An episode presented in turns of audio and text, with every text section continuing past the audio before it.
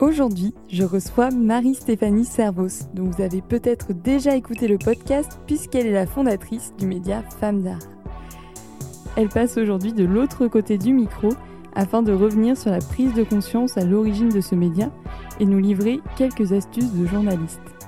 Nous avons aussi parlé de ce que c'est que d'avoir 10 idées à la minute et de comment réussir à gérer son temps entre plusieurs activités, même lorsque l'on n'est pas la championne de l'organisation. Je vous laisse à présent la compagnie de Marie-Stéphanie et vous souhaite une bonne écoute.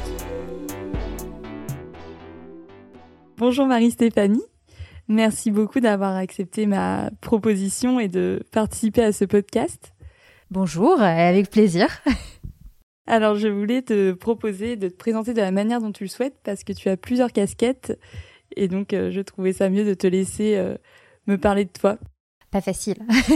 euh, en vrai, euh, je, je, me présente euh, toujours très simplement en disant que je suis journaliste, euh, ce qui est vrai, mais ce qui est aussi, comment dire, un petit peu un fourre-tout pour dire tout ce que je fais, parce que journaliste, ça veut dire plein de choses, et, et particulièrement dans mon cas. donc j'ai d'abord travaillé en radio et ensuite en presse écrite et dernièrement je travaillais pour le magazine Elle notamment pour le Elle Active, qui est la rubrique euh, consacrée à la place des femmes dans le monde du travail et dans la société. Et euh, en 2019, j'ai lancé Femmes d'Art, euh, qui est un podcast et plus largement un média dédié aux femmes qui évoluent dans le monde de l'art. voilà, donc aujourd'hui, mon métier, c'est vraiment un métier assez divers, parce que j'écris des articles pour des médias et je développe à côté Femmes d'Art, du coup, qui me prend pas mal de temps et qui est aussi un livre, je l'ai pas dit quand même. Pardon.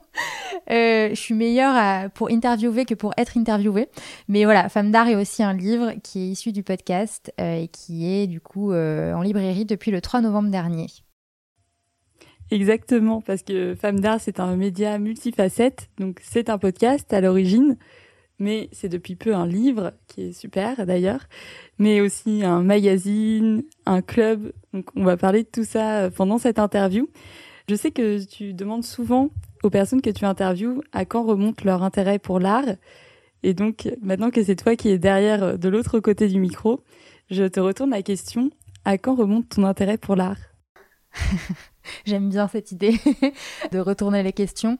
Euh, bah, au final, c'est une question qui est pas facile et je me rends compte euh, maintenant que tu me la poses.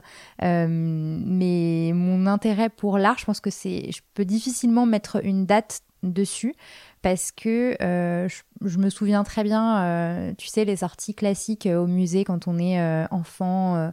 voilà, quand on est en primaire, je pense. Je me souviens très bien avoir été très très très intriguée par les musées d'abord et je pense peut-être comme euh, beaucoup d'enfants euh, à ce moment-là. Mais en tout cas, c'est dans ma tête le moment où je peux vraiment situer mon intérêt premier pour euh, les musées, en tout cas. Et après, ça s'est poursuivi et je, je, dirais que ça s'est vraiment confirmé à l'adolescence, qui est un moment où j'ai commencé à me rendre seule dans des musées ou dans des galeries.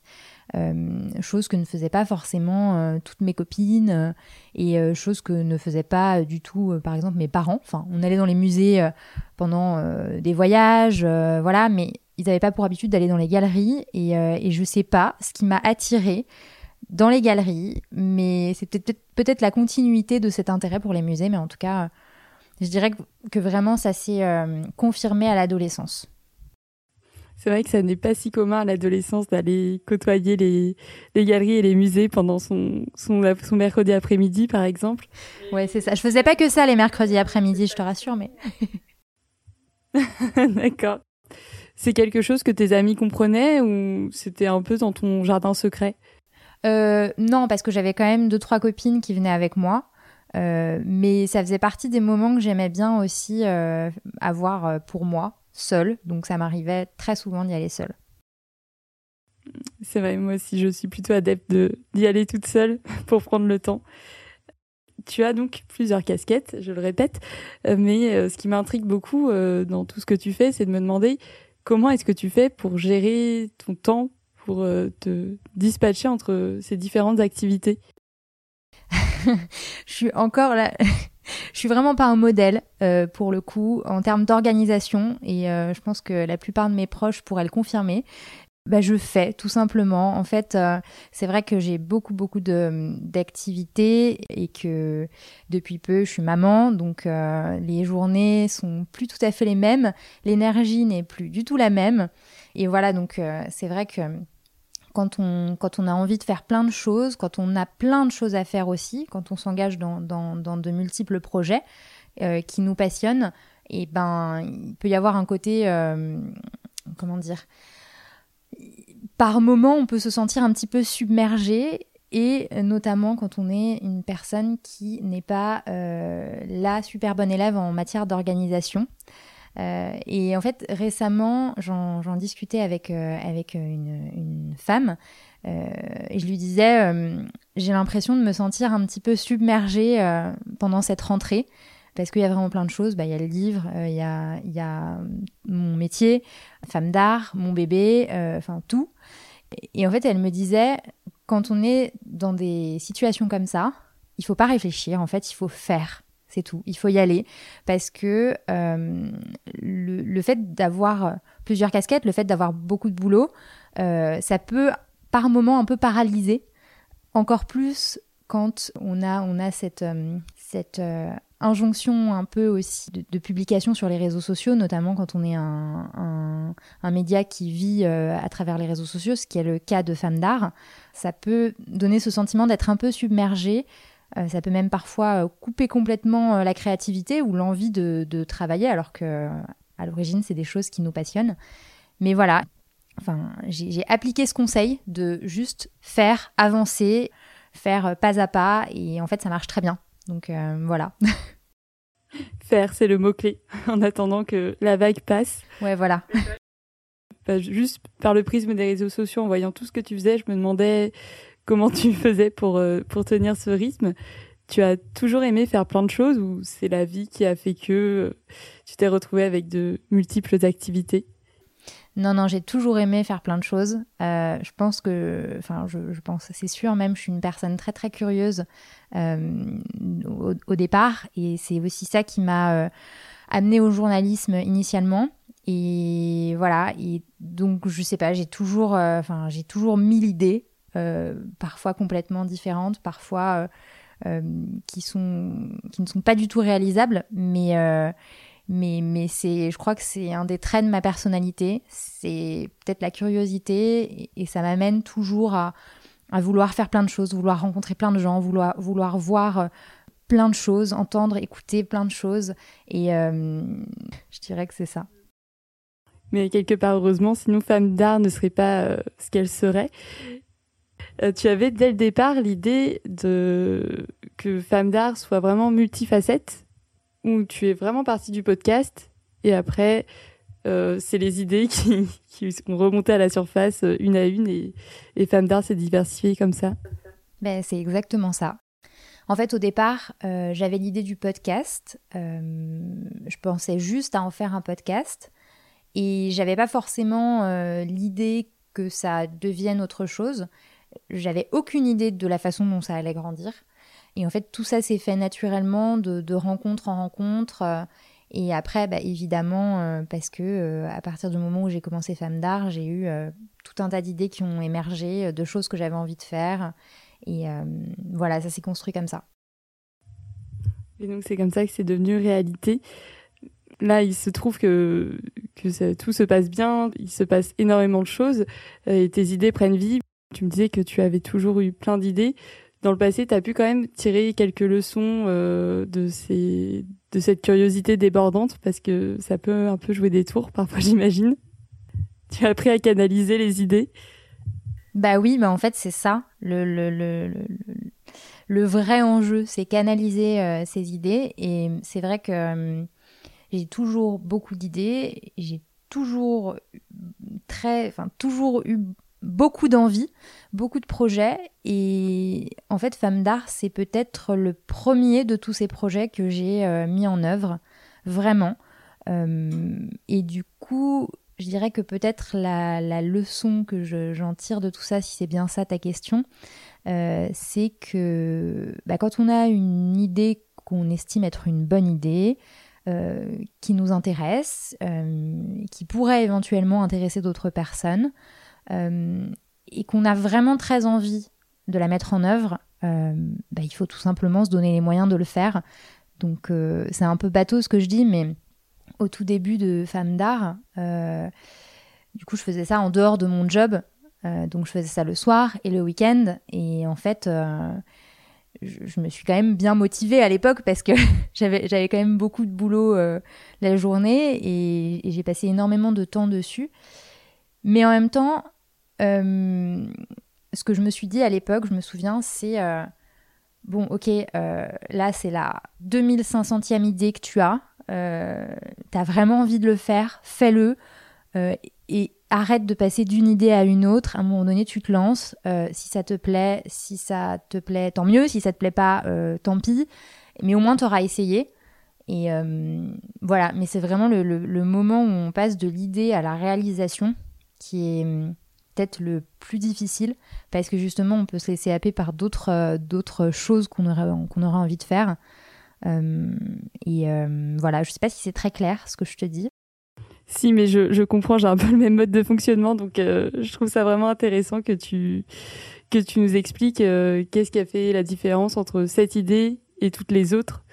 Alors, après, qu'est-ce qui a fait la différence entre cette idée et toutes les autres? Euh, bah, Parce que c'était pas juste une idée, mais je pense que c'est une question que tu vas peut-être me poser après. C'était pas juste une idée, c'était aussi une prise de conscience. Euh, et, une prise de conscience qui m'a vraiment poussée à, me lancer parce que ça me semblait, euh, euh, ça me semblait primordial et ça me semblait complètement incontournable. Je sais pas si tu veux que j'en parle maintenant, du coup. ça permet de faire la, transition parce que effectivement, tu me le dis, il y a une prise de conscience qui est à l'origine de Femmes d'art et donc comment ça s'est passé? Tu l'as eu cette prise de conscience par les chiffres, par les musées? Qu'est-ce qui s'est passé? Eh ben, en fait, euh, je me suis toujours intéressée à la question de la place des femmes dans le monde du travail et dans la société, euh, parce que c'est un sujet que j'ai, enfin, sur lequel j'ai beaucoup travaillé en tant que journaliste euh, et, auquel je me suis intéressée notamment quand j'étais, quand je travaillais pour le magazine Elle.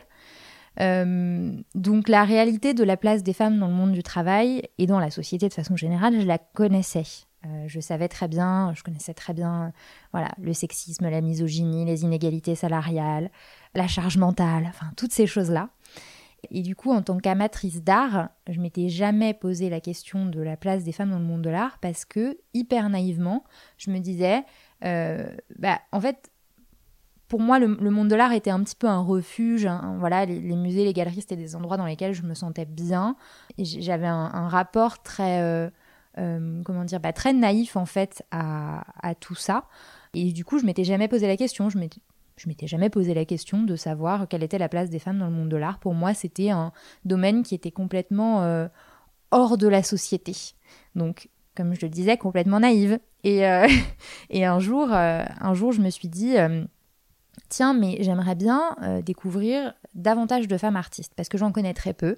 je connais Frida Kahlo, je connais Louise Bourgeois, mais très honnêtement, je ne peux pas en citer énormément. Donc, euh, bah, que faire pour découvrir euh, des femmes artistes? Moi, je me suis dit, ok, bah, je vais aller au musée en fait. Je vais, regarder euh, les cartels au bas des tableaux et, du coup, bah, voilà, ça répondra à mon envie de, découvrir de nouvelles femmes artistes. Et donc, c'est ce que j'ai fait. Sauf que, en fait, ce n'était pas du tout aussi facile que ce que je pensais parce que j'ai tout simplement pas pu découvrir de femmes artistes parce qu'il n'y en avait pas. Je, les, voyais quand même, je les voyais en tant que sujet, en tant que, en tant que modèle, en tant que muse, euh, très souvent en plus euh, nues, mais il n'y en avait pas, ou très très peu, qui, qui signaient les tableaux. Et là, je me suis dit, mais c'est quand même bizarre ça. mais au départ, sans vraiment trop euh, comprendre pourquoi. Et en fait, à ce même moment, ma rédac chef euh, au L m'a demandé d'interviewer Camille Morino de l'association Aware euh, parce que c'était euh, l'anniversaire de l'association. Donc voilà, donc elle me dit est-ce que tu peux interviewer cette femme que je ne connaissais pas? Et donc je me renseigne un petit peu sur l'association, je découvre tout le travail qui est fait et en fait je profite de cette interview pour poser toutes mes questions à Camille Morino.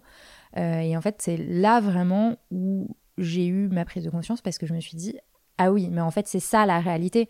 C'est euh, des, des, siècles et des siècles de femmes artistes qui ont été complètement invisibilisées, qui ont euh, disparu euh, des ouvrages d'histoire de l'art. Et c'est pas normal. Et, et j'avais ce petit espoir de me dire, mais aujourd'hui, les choses sont peut-être différentes. Donc j'ai regardé du côté des galeries, et sauf qu'en fait, bah, du côté des galeries, euh, c'était pas très glorieux parce que la plupart des, grosses galeries euh, qui, ont, qui ont pignon sur rue, c'est des galeries euh, tenues par des hommes qui représentent quasi que des hommes, voire enfin, parfois il n'y a, pas du tout de femmes en fait dans leur, dans leur écurie. et donc voilà, et tout ça a fait que j'ai commencé à me à me renseigner, à lire des articles. Je trouvais pas beaucoup de choses non plus parce que j'avais pas une approche universitaire ou une approche de recherche vraiment, mais je trouvais pas énormément de choses. Du coup, je me suis dit bah ça faisait un moment que j'avais envie de, lancer un podcast et je me suis dit bah voilà, je peux pas laisser passer ça. Et voilà, donc, euh, donc l'idée c'était euh, de dire euh, si les femmes artistes sont là, elles créent, et il y a aussi énormément de femmes autour qui, qui agissent pour, pour les mettre en lumière, donc qu'il s'agisse des artistes contemporaines ou qu'il s'agisse d'artistes plus historiques. Et j'ai envie de leur donner la parole. Donc ça a été tout de suite une évidence que Femmes d'art aborde l'art uniquement au prisme des femmes, suite à cette prise de conscience. Ouais, c'était vraiment le point de départ pour le coup. Je vois. Tu m'expliquais que tu as essayé euh, de trouver divers moyens de découvrir des artistes femmes, puisqu'en effet, c'est plus facile de nommer 50 artistes hommes que 50 artistes femmes. Donc, tu allé au musée. Effectivement, ce n'était pas l'endroit idéal pour en découvrir, et les galeries non plus d'ailleurs. Et pour écrire ton livre, tu as bien dû partir à la découverte euh, d'artistes femmes. Et là, donc, euh, comment as-tu fait? Bah, Déjà, ça faisait un moment que je travaillais sur le sujet.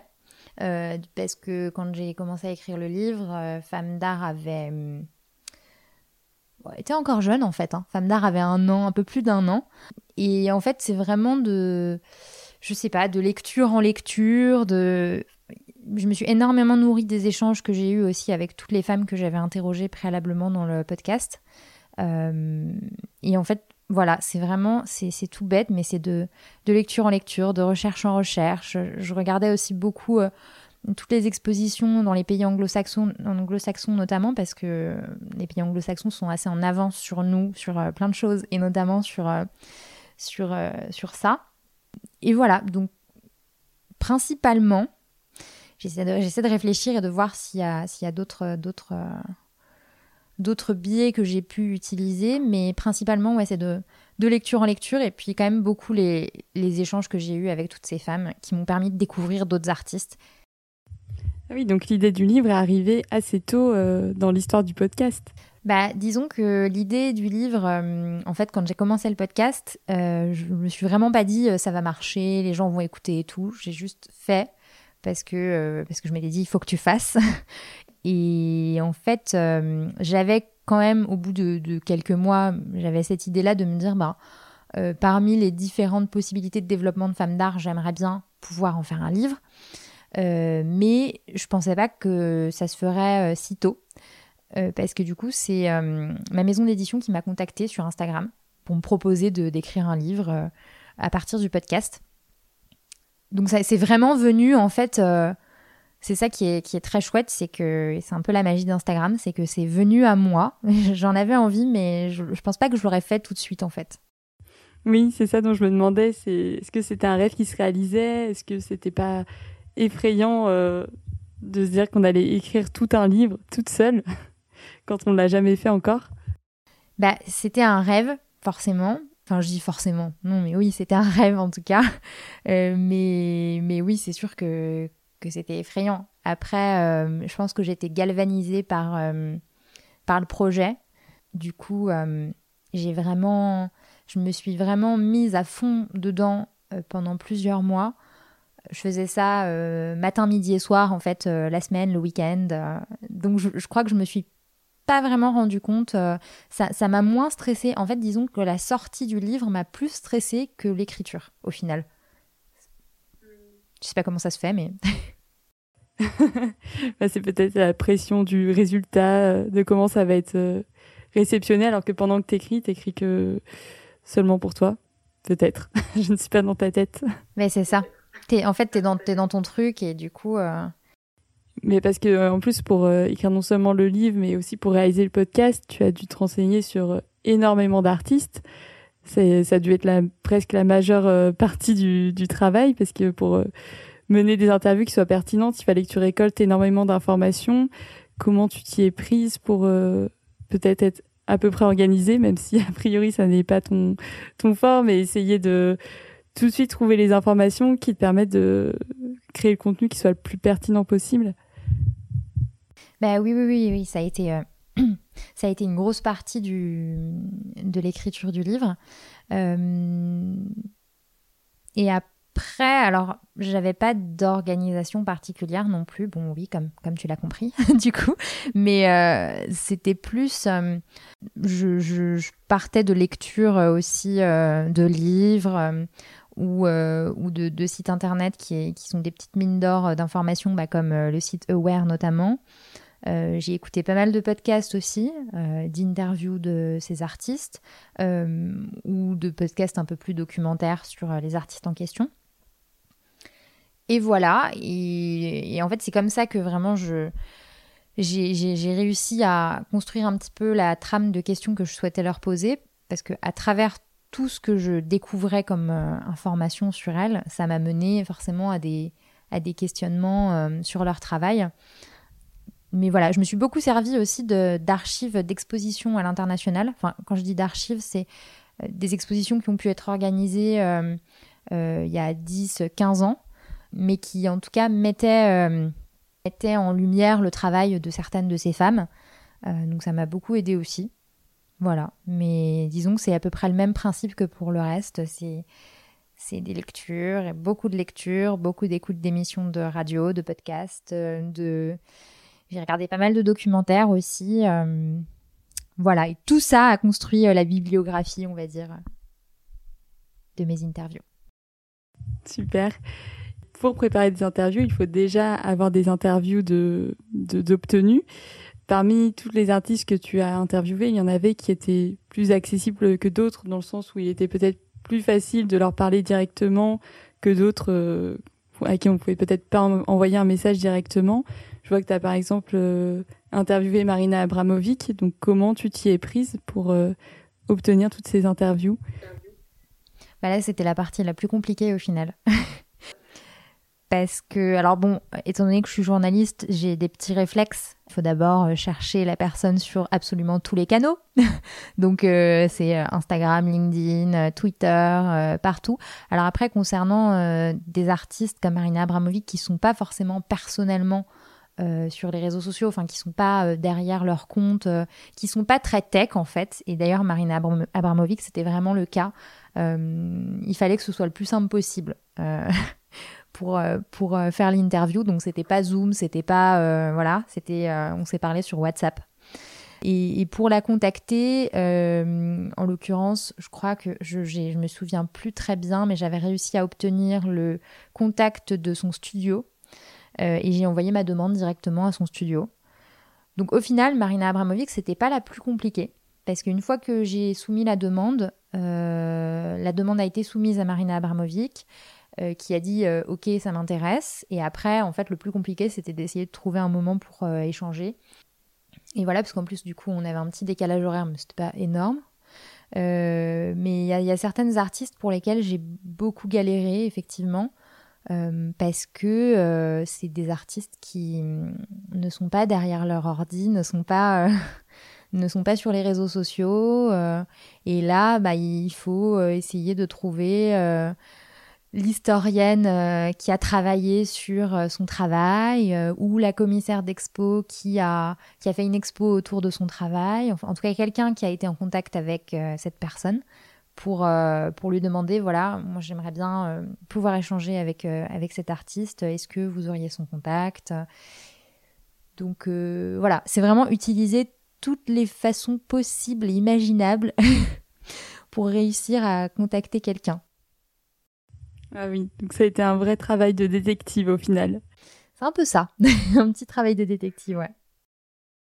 Au final, que ce soit dans le cadre d'un podcast ou dans le cadre d'une interview euh, écrite, qu'est-ce qui fait justement une bonne interview? Je profite d'avoir une journaliste en face de moi pour te poser la question. Euh, bah, c'est pas facile. Euh, une bonne interview, c'est. Hum, je, pense qu'il faut qu'il y ait un. Il faut qu'il y ait un. Pas une osmose, mais il faut qu'il y ait un, fit, entre guillemets, entre euh, l'intervieweuse et l'interviewé, entre la personne qui pose les questions et la personne qui répond.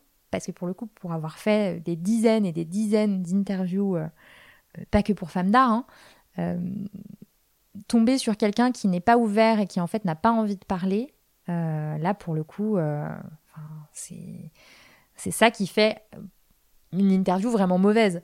Après, ce qui fait une interview vraiment bonne, bah, euh, être en physique si possible. Bon, nous, là, en, l'occurrence, on n'est pas en physique, mais on se voit. C'est déjà ça. On, se voit et du coup, le, contact visuel permet quand même de, se détendre un peu, euh, euh, d'être, d'être plus à l'aise.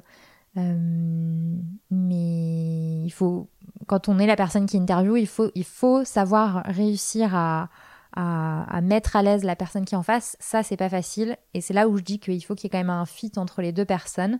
Euh, parce que c'est un échange aussi. Si la personne en face est à l'aise, la personne qui interroge l'est aussi plus, et on rentre plus dans une conversation. En fait, peut-être que c'est ça la définition de la bonne interview, c'est quand c'est pas une interview, mais, mais qu'en fait ça se transforme en conversation entre deux personnes, euh, l'une qui a des choses à, à dire et l'autre qui, qui, qui, qui, qui s'intéresse à ces, à ces sujets, qui s'intéresse à son parcours et, et qui arrive à. Voilà.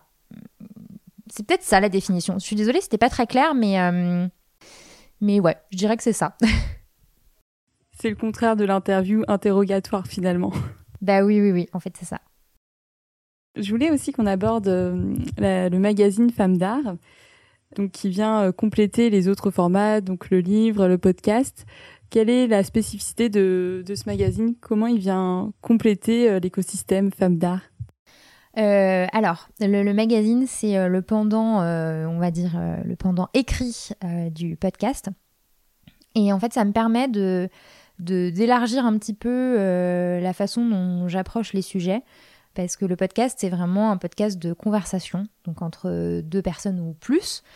Et j'avais très envie d'ajouter un, côté euh, écrit, rédigé à, Femmes d'Art.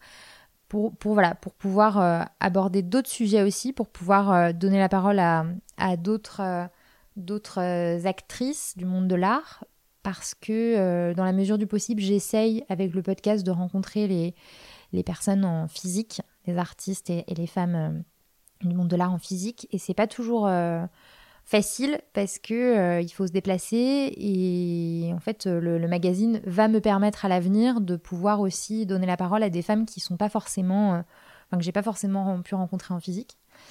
Et l'idée c'est aussi d'élargir un petit peu les sujets comme je le disais et, de montrer que la place des femmes dans le monde de l'art est un, sujet euh, évidemment important, mais aussi de montrer que euh, c'est très accessible. Parce que l'idée, c'est pas d'en faire un magazine hyper. Euh, que pour les experts et les expertes.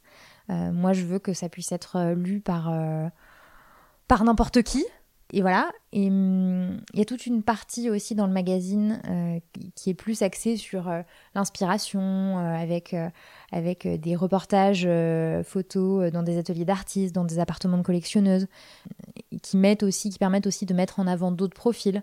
Et il y a toute une partie aussi qui est dédiée à la collection. et qui là a vraiment vocation à montrer que d'une acheter des œuvres d'art c'est pas euh, infranchissable, c'est pas insurmontable, c'est pas forcément exorbitant. Et deux, euh, il y a énormément de femmes artistes qui créent mm, beaucoup de choses, beaucoup de belles choses. Et trois, c'est en les, enfin pour les soutenir, euh, ça, passe par les acheter aussi. Donc et, et, tout ça va ensemble. C'est-à-dire que c'est pas, on n'est pas obligé d'être multimillionnaire pour commencer une collection d'art. et en plus, par cette collection d'art, on peut soutenir euh, des femmes artistes et leur permettre euh, de, vivre de leur travail et de continuer à créer. Donc, euh, voilà, c'est un peu tout ça, le magazine. c'est super que ça aille dans cette direction, que ça aille dans la direction de rendre l'art accessible à, un plus grand nombre de personnes au final et que ça puisse permettre aussi à plus d'artistes de vivre de leur art. C'est exactement ce que j'ai envie de défendre aussi via ce podcast. Donc euh, c'est génial que cette initiative euh, soit née avec le magazine. Femme d'art a évolué en tant que média, mais toi aussi tu as dû évoluer en tant que journaliste, en tant que personne, en travaillant sur euh, ce projet. Donc qu'est-ce qui s'est passé si tu devais un petit peu résumer entre le premier épisode et le dernier épisode? Grande question. bah Ouais, grande question. C'est marrant parce que je, je me pose souvent la question de comment euh, Femme d'Art va évoluer maintenant, parce qu'il y a plein de projets qui sont en route. Mais ça faisait longtemps que je m'étais pas dit euh, que j'avais pas eu ce petit recul sur euh, entre le début et aujourd'hui. bah, enfin, il y a eu plein plein de choses. Il y a eu plein de choses et c'est génial. Déjà, il y a, y a eu une cinquantaine d'épisodes. Il y a eu une cinquantaine d'épisodes, il y a eu le, club, euh, il y a eu le magazine, il y a eu le livre. Euh, et en fait, tout ça prend de plus en plus de place dans ma vie aujourd'hui. Et j'ai envie de faire en sorte que ça puisse durer. Donc, disons que au début, au premier épisode de Femme d'Art, c'était, je sais pas, 20% de, de, ma vie. Et là, aujourd'hui, c'est 200%. Euh, Ou pas loin. Donc euh, voilà, et non, et ce qui a, ce qui a évolué, c'est que je me suis aussi énormément enrichie. Et c'est, ce qui fait que c'est génial, en fait, euh, de, de, de, Pour en revenir à ce qu'on disait au début, c'est ce qui fait que c'est génial, à un moment donné, de se dire, euh, de mon idée, je, je vais passer à l'action parce que ça enrichit énormément. En fait, euh, on, rencontre, euh, on rencontre plein de, plein de gens. Moi, j'ai rencontré énormément de, personnes, pas que des femmes, hein, mais euh, beaucoup de femmes quand même, extrêmement bienveillantes dans le partage, qui avaient envie de transmettre. j'ai vu aussi plein de superbes expositions. de certaines rencontres, je me suis fait des amis aussi. et ça, c'est encore plus précieux. Donc euh, voilà, c'est hyper enrichissant. C'est le côté humain presque euh, qui t'a le plus enrichi? Euh, Oui, ouais, franchement, le côté humain, le côté artistique évidemment, parce que du coup l'art a pris une... l'art avait déjà une très grosse place dans ma vie, mais, mais là forcément ça a pris une place encore plus énorme. Et le côté humain, oui évidemment, parce que... Alors forcément, hein, ça arrive de tomber sur des gens pas forcément très bienveillant justement. Euh, mais, mais ça permet aussi d'apprendre un petit peu euh, à, faire la place, à, savoir ce qu'on veut. Et, euh, et, en fait, ça, ça apprend énormément de choses. Quoi. Donc, ouais. Et après toutes ces rencontres et avec le recul qui commence à se faire, est-ce que tu aurait une certaine image, une certaine définition de la femme d'art? Waouh, non. il n'y a pas vraiment de définition de la, femme d'art parce que justement, euh, des femmes d'art, il y en a des milliers et euh, là, en l'occurrence, il n'y en a que 50 dans mon livre. Mais euh, ce que je dis à chaque fois, c'est que en fait, il devrait y avoir 100 tomes de femmes d'art pour montrer que des femmes d'art, justement, il y en a des milliers. Donc, il n'y a pas vraiment de définition. On peut être un homme et être une femme d'art, d'ailleurs. Pour moi, c'est toutes les femmes qui créent et toutes celles qui, contribuent à les mettre en lumière. Donc, euh, c'est ça. Elles ont toutes des rôles différents en plus. Ce ne sont pas que des artistes.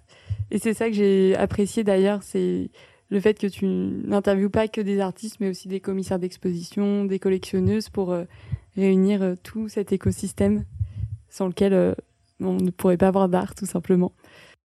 Bah oui, en fait c'est un peu des femmes, c'est un peu des femmes de l'ombre toutes ces femmes, et c'est aussi pour ça que j'ai voulu parler d'elles dans le livre. C'est parce que elles ne sont pas artistes, donc elles ne sont pas exposées, elles ne sont pas montrées, mais elles font un travail énorme derrière pour justement mettre en lumière toutes ces femmes artistes. Donc c'est, leur contribution est extrêmement importante. Mm. Notamment, euh, toi, avec ce que tu fais. tu es aussi dans l'ombre et aujourd'hui, euh, tu te retrouves de l'autre côté du micro. C'est gentil, ça. Merci. donc je vais terminer avec les petites questions signatures. Je te les avais envoyées au préalable. J'ai une petite banque de questions et j'en pose, j'en pioche quelques-unes pour chaque invité. Donc ça va être ton tour. Première question, selon toi, de quoi le monde de l'art a-t-il besoin? De plus de femmes. de, plus de femmes? Non, mais de. Franchement, c'est pas facile comme question parce que je pense que ça, nécessiterait euh, plusieurs heures pour y répondre parce qu'il y a énormément d'aspects euh, de points à améliorer euh, dans le monde de l'art et certainement pas que des choses que je connais. mais ouais, en tout cas, je dirais de, plus de femmes à des postes clés. Euh, parce qu'il y a beaucoup de femmes dans le monde de l'art et de la culture, mais pas forcément à des, à des postes de direction donc, euh, ou à des postes décisionnaires, et c'est ça qui est important. Et puis euh, bah, plus de femmes sur les murs des musées et dans les galeries aussi. Voilà, mais je suis sûre qu'il y a plein d'autres réponses et j'ai hâte de, d'entendre les, les réponses d'autres personnes que tu auras interviewées aussi. Oui, mais c'est super important ce que tu dis parce que c'est vrai qu'on voit un amphithéâtre euh, d'histoire, d'histoire de l'art, par exemple, en licence. Il y a quand même une grande majorité de femmes. Et dès qu'on arrive au poste clé, bizarrement, euh, ce sont surtout des hommes. Donc, euh, très important de le souligner.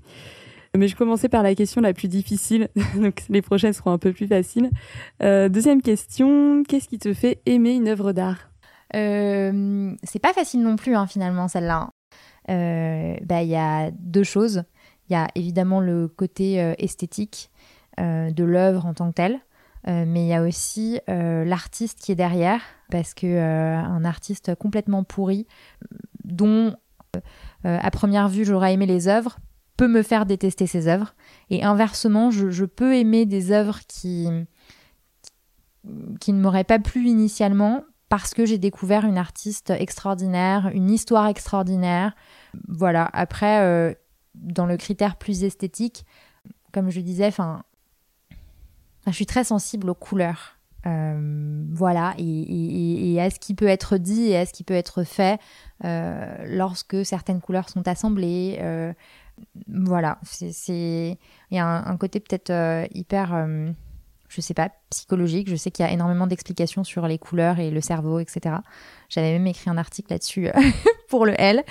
Mais voilà, mais je dirais surtout que c'est vraiment le, l'accord entre euh, une œuvre qui me plaît et, l'histoire de l'artiste, le parcours de l'artiste ou le propos de l'artiste. Super. Mais oui, c'est vrai que derrière les, les œuvres d'art, il y a. Enfin, une œuvre d'art, c'est surtout une identité, une histoire et notamment celle de l'artiste. Et l'article sur les couleurs, on peut le trouver où?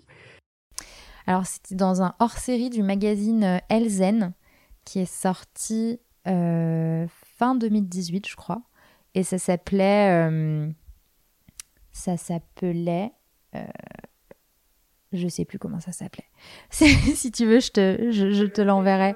L'idée, c'était de questionner euh, euh, un neuroscientifique justement sur euh, notre, notre rapport au, à l'art et, notamment comment on, peut justement se sentir très touché par une composition ou par, ou par des couleurs, comment ça peut éveiller certaines zones dans notre cerveau ou faire référence à, à des, des moments plus personnels de notre vie. voilà. Je te l'enverrai. Super, avec plaisir. Et enfin, dernière question, est-ce que tu as euh, une routine, des rituels pour te garder soit inspiré, motivé? Pour me garder inspiré et motivé, j'ai découvert euh, ces derniers temps que ce qui me faisait le plus de bien, c'était de déconnecter. Parce que, en fait, euh, les réseaux sociaux, Internet, la télé, parfois euh, ça bouffe un petit peu notre créativité, particulièrement les réseaux sociaux. Et, euh, justement, on peut se sentir euh, bloqué et en manque d'inspiration. Et hum, pour le coup, j'ai, j'ai accouché il y a six mois et j'ai encore un cerveau un peu au ralenti. Donc c'est très difficile parfois de justement me motiver. Et en fait, tout simplement faire un week-end sans réseaux sociaux avec juste un bouquin, voilà, ou passer du temps avec mes proches, en fait, ça me permet de de, remettre un petit peu les pendules à l'heure et, euh, de repartir euh, motivé et surtout avec le l'esprit plus clair et tout ça induit aussi du coup le fait que ça permet de retrouver un petit peu de créativité. Voilà. Ça pourrait faire un prochain article avec un neuroscientifique, peut-être. Peut-être. Why not? En tout cas, je te remercie beaucoup de m'avoir accordé un peu de ton précieux temps pour euh, répondre à toutes ces questions. Et donc, le livre Femmes d'art qui vient de sortir, on peut le retrouver dans toutes les librairies, c'est ça? Absolument. Ça pourra faire un joli cadeau de Noël. ouais, exactement. En tout cas, il est super tant par euh, son contenu que même par, euh, je trouve, le graphisme. Et c'est un, très joli livre, un bel objet même en soi. Donc, félicitations. Bah, merci beaucoup et merci à toi pour pour, euh, pour toutes ces questions. Euh, et puis, euh, longue vie à, ton podcast. Merci beaucoup. Un grand merci encore à Marie-Stéphanie pour son témoignage plein de bonne humeur et d'humilité. Merci à Formica Music pour le générique et à Kylian Goujon pour le mixage audio. Si cet épisode vous a inspiré, sachez qu'il y en a plein d'autres à venir. Alors n'hésitez pas à suivre le podcast sur votre plateforme d'écoute préférée et sur Instagram Retrouvez notamment le mantra issu de cet épisode sur le compte Instagram du podcast. Je vous mettrai tous les liens utiles dans les notes de l'épisode. Merci à vous d'avoir écouté cette interview jusqu'au bout et je vous dis à très vite.